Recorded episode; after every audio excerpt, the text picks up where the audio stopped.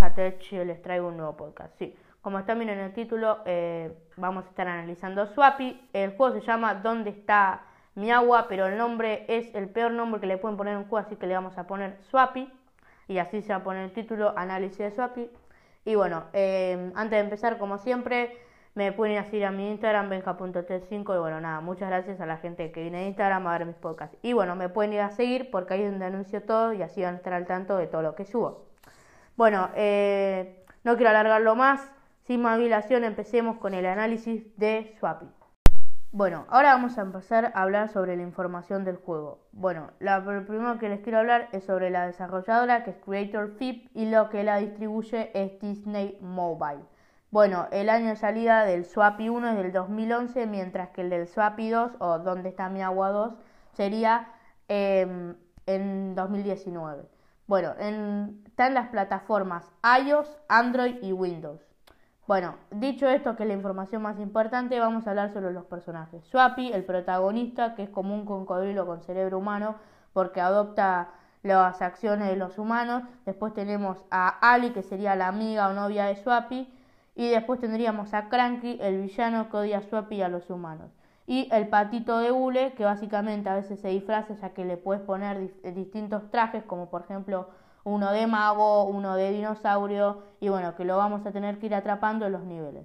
Bueno, ¿de qué se trata el juego? Lo voy a explicar para los que no lo saben. Tenemos que buscar la manera de que el agua llegue a la ducha de Swappy, o en el caso de los otros personajes, el humo a la máquina de música de Ali o también el agua contaminada a la comida de Cranky.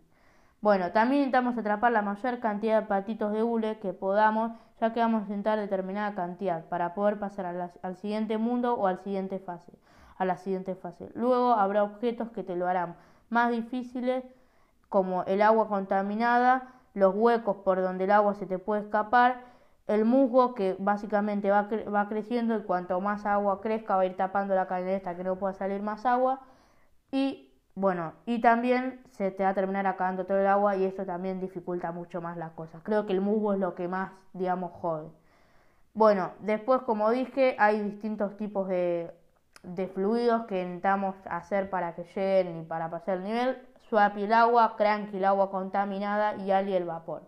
Bueno, ahora vamos a ir a los objetos que nos ayudan o a los poderes, básicamente, para eh, poder pasar los niveles. Bueno, ahora vamos a hablar sobre los eh, poderes que ayudan o nos facilitan a pasarnos el nivel. Y son cuatro. La aspiradora, los, patitos de hule eh, atraen al agua, para el agua los patitos de hule son como un imán. La gota, los patitos están a una gota cuando empieza el nivel, básicamente están casi llenos. Absorbedor, absorbedor, los patos aceptan todo tipo de fluidos, pueden ser agua contaminada, agua y vapor. Y después también están las pistas, que esto me gustó mucho, es uno de los pros para mí de este juego, que no es que te ves y se desbloquea mediante viendo videos, no es que te dice cómo hacerte el nivel, sino que te da un indicio de cómo lograr completar el nivel. Y si querés saberlo todo, tenés que ir viendo videos. Y eso me gusta mucho, ya que no es que te lo dicen de uno, sino que te dan como una mini ayuda. Bueno, ahora vamos a pasar a ver todos los mundos que hay en Suapi. Son el primero, donde empezamos las cloacas, la fábrica de jabón, la playa, el bayú, que es un pantano, el bosque, que está nevado, la cueva pirata y la fiesta. En total son 1, 2, 3, 4, 5, 6, 7 mundos, básicamente. Con mini mundos que podría decir, con barreras que tenés que ir superando para pasar al siguiente mundo que básicamente esas barreras te van a ir, te van, a ir pidiendo patitos de hules o llaves que vas a tener que ir consiguiendo en los niveles, básicamente. Bueno, eso también es un objeto que tenés que conseguir en los niveles para pasar a veces a otros mundos, que son las llaves. Bueno, em, ahora vamos a ir a los modos de juego. Em, antes de empezar con los modos de juego, quiero explicar eh, algo, que sería modo de juego o desafíos algunos. Em, se dividen en tres colores, ¿no? Esto me gustó mucho la edición de niveles por colores de los personajes. Ponele, si es el, y siempre el, nivel va a tener un color que va a ser el nivel de ese personaje. Ponele el de Swappy es azul. los niveles de Ali son naranja y los niveles de Cranky son verde. Y así sabemos con qué personaje nosotros vamos a jugar. Y también los niveles tienen nombres. Por ejemplo, hay uno de Ali que se llama verde significa adelante. Bueno, entonces ya vimos qué es, cómo están conformados los niveles, cómo saber de qué personajes son los niveles y ahora vamos a ver los modos de juego que hay en los niveles, que puede haber desde uno hasta incluso eh, cuatro modos más o menos. Eh, bueno, ahora vamos a empezar a ver los distintos modos de juego. Siempre va a estar el clásico que se va a llamar, el nivel se va a llamar, depende del personaje que usemos. Por ejemplo, si el nivel, si el nivel es, eh, si el nivel es de Ali, si el, si tipo los, si el digamos el nivel en general se juega con Ali, el primer modo que es el clásico, que es llevar el fluido, en este caso el humo a la cañería, al aparato de música de Ali, va a ser, eh, va a ser, el nombre se va a llamar Ali. Si ponele, si el nivel se trata sobre Swapi, eh, el primer nivel se va a llamar Swapi. Si el nivel se, trata, si juegas con todos los modos de juego con Cranky, el nivel se va a llamar Cranky. Después va a estar, después está el revés, que es el nivel, el mismo nivel ese, pero a la inversa, tipo al revés, ¿no? Después está esquivarlo, que no tenés que tocar los patitos de hule. Después está taladro, que, que puedes romper hasta la roca porosa que rodea las cañerías para llegar el agua, para llevar el agua hasta la cañería. O el humo en ali o el agua contaminada en cranky. Y después está la estrella invitada. Este nivel es un poco complejo de explicárselo, pero es así. Supongamos que el nivel trata sobre Swapi. Bueno, en la estrella invitada no va a tratar ese, digamos, ese desafío, ese, ese modo de juego sobre Swapi, sino que vamos a poder jugar con otros personajes, que pueden ser Cranky o Ali. Bueno, y en otros casos, por ejemplo, si el nivel sería sobre Cranky, jugaríamos con Swapi o con Ali. Y el personaje siempre va a ser random, digamos. Bueno, después está el cambio de patos. Bueno, este básicamente es lo mismo que estrella invitada. Si los patos de hule son los amarillos, porque hay, como hay tres tipos de colores para saber con qué personaje jugamos, hay tres tipos de colores de pato de hule. Los verdes son los de Cranky, los amarillos son los de Swappy. Y después eh, están los de Ali, que son color como un rosadito violetita. Bueno, y este va a ser lo mismo, va a cambiar el personaje y también van a cambiar los patitos de hule, ¿no? Em, ahora va a estar el... Y ahora también está el Targash, que es como una carrera por tiempo y no tenés que quedarte atrás, porque la pantalla es como que se va comiendo el nivel y vos no, no tenés que dejar que la pantalla vaya más rápido que vos va, que vaya más rápido que vos con el agua, digamos, ¿no? Entonces tenés que avanzar lo más rápido posible con el agua sin que la pantalla te coma, digamos, sin que la pantalla te pase en realidad. Bueno, perdón. El otro modo es melodía, que tenés que atrapar las letras musicales en orden, por ejemplo. Supone que las letras musicales siempre va a aparecer como un cosito que te está diciendo cuál es el orden de las letras musicales. Ponele que letra musical roja, letra musical verde, letra musical amarillo y letra naranja. No puedes atrapar primero la naranja y último la roja. las tenés que ir atrapando en orden las letras musicales para que nada, vayas, eh, puedas pasarte el nivel, digamos, ¿no? Después está el, después está, y, y después creo que no, no nos queda ninguno más, perdón, me había confundido.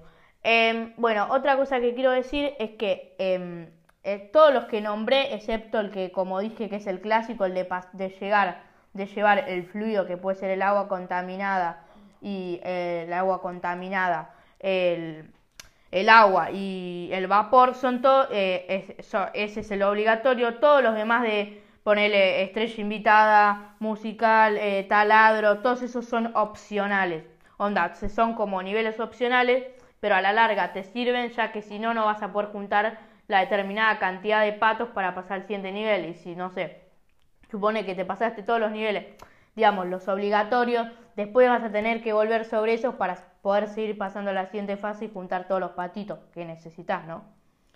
Bueno, perdón, tengo la, la garganta muy seca. Bueno, ahora vamos a pasar a los contras. Bueno, uno de los contras que no es que se buguea a veces, que se queda como la pantalla tipo así, toda como trabada. Y después hay sprites que no están terminados. A mí me pasó, es un no sé si es un bug que el sprite no está terminado, es que cuando donde dice dice plate eh, ajustes, dice jugar, ajustes y no sé si dice, bueno, ajustes, jugar, ajuste modo, como el menú, digamos. el menú de la pantalla inicial, se podría decir. Bueno, eso básicamente eh, me aparece como que el jugar está en blanco, como que no hay, no se me buguea como el, el, el botón de apretar de play, onda, no me aparece como el sprite que iría a jugar o play, digamos, ¿no? Y bueno, eso significa también es como que no, no sé si a mí me pasa solo, me pasa en Android a mí, eh, que se me buguea y tipo no, hay, no me aparece nada, me aparece un cuadradito en blanco. Bueno, y también eh, me aparece como que a veces, así ya lo dije, que se me tilda como la pantalla. Y en contra de también, que me parece creo que es más importante, no le agregaron nada de modo historia, anda el modo historia está como muy incompleto. Sí mantuvieron lo, y lo hicieron bien, creo, la, el gameplay tipo original de llevar el agua hasta la cañería. Eso sí lo mantuvieron, me parece una cosa perfecta, pero no hicieron nada de modo historia. Ahí ponele eh, por fase, digamos, o casi a veces por mundo, una sola cinemática nada más. Y eso no me gustó. Para mí tendrían que haber complejizado mucho más y haber, eh, no sé, hecho un guion, narrado mucho más la historia. Bueno, ahora vamos a pasar a los pros. Lo que me gustó son los nuevos modos de juegos, todos los que hay. me parece que lo hace un, le da un punto, digamos. Y también que le agregaron, y le, gracias a esto le agregaron y le subieron la dificultad. Y otra cosa que me gustó es de lo de las pistas, que no es que te resuelve el nivel de uno, sino que solo te da una pista y así es como menos fácil, digamos, ¿no? Porque si pones pista, vas viendo videos y te resuelve todos los niveles. En cambio, si te da solo una pista de cómo pasarlo, vos vas a tener que, digamos, vos vas a aprender a cómo pasarte el nivel, ¿no? Em, bueno, yo creo que no tengo más que decir, voy a decir la conclusión y terminamos el podcast. Bueno, mi conclusión es un 7. a ver, el juego tampoco, como digo, eh, los contras y esto es más o menos, me olvidé decir que es de Swappy 2. No me terminó de concluir, onda, es un 7 porque, a ver, es Swappy, fue un, fue un, juegazo para 2011, que los juegos eran, perdón, que los juegos eran re simples. Eh, era un juegazo, onda no sé, pero no me logró como de engancharme como cuando era niño. Quizás porque ya soy más grande y no me engancha tanto, pero no me logró transmitir esa emoción de que era niño. Y también hay cosas como sin terminar y sin pulir, como digo, esto de los sprites, que a veces el juego se tilda y eso le resta puntos, digamos. Y eso creo que también hizo que Swappy 2 eh, no tuviese tanta popularidad. Tuvo popularidad al lanzamiento en 2019, pero después bajó una banda y también en la generación que jugamos Swapi, que ahora debe tener entre 3, 11 y 15 años, ya está, tipo, ya lo pasó. Y bueno, yo también creo que como que las que ya lo jugamos, ya somos bastante grandes y también por eso creo que eh, perdió bastante popularidad, no pudo, no pudo ser tan famoso, tan bueno como, como el uno, digamos. Y tampoco, no vi que tampoco haya, le haya gustado mucho a las nuevas generaciones, no, no veo a un nenito jugando, nunca lo vi. Y nada, eso, tampoco, no, no vi que tampoco los agarró a las, agarró a las nuevas generaciones, ponerle a los nenes de 4, 5 años, 6 como mucho. Bueno, eh, sin más, no tengo más nada que decir. Yo soy Benjatech y nos vemos en el siguiente podcast. Hasta la próxima, chicos.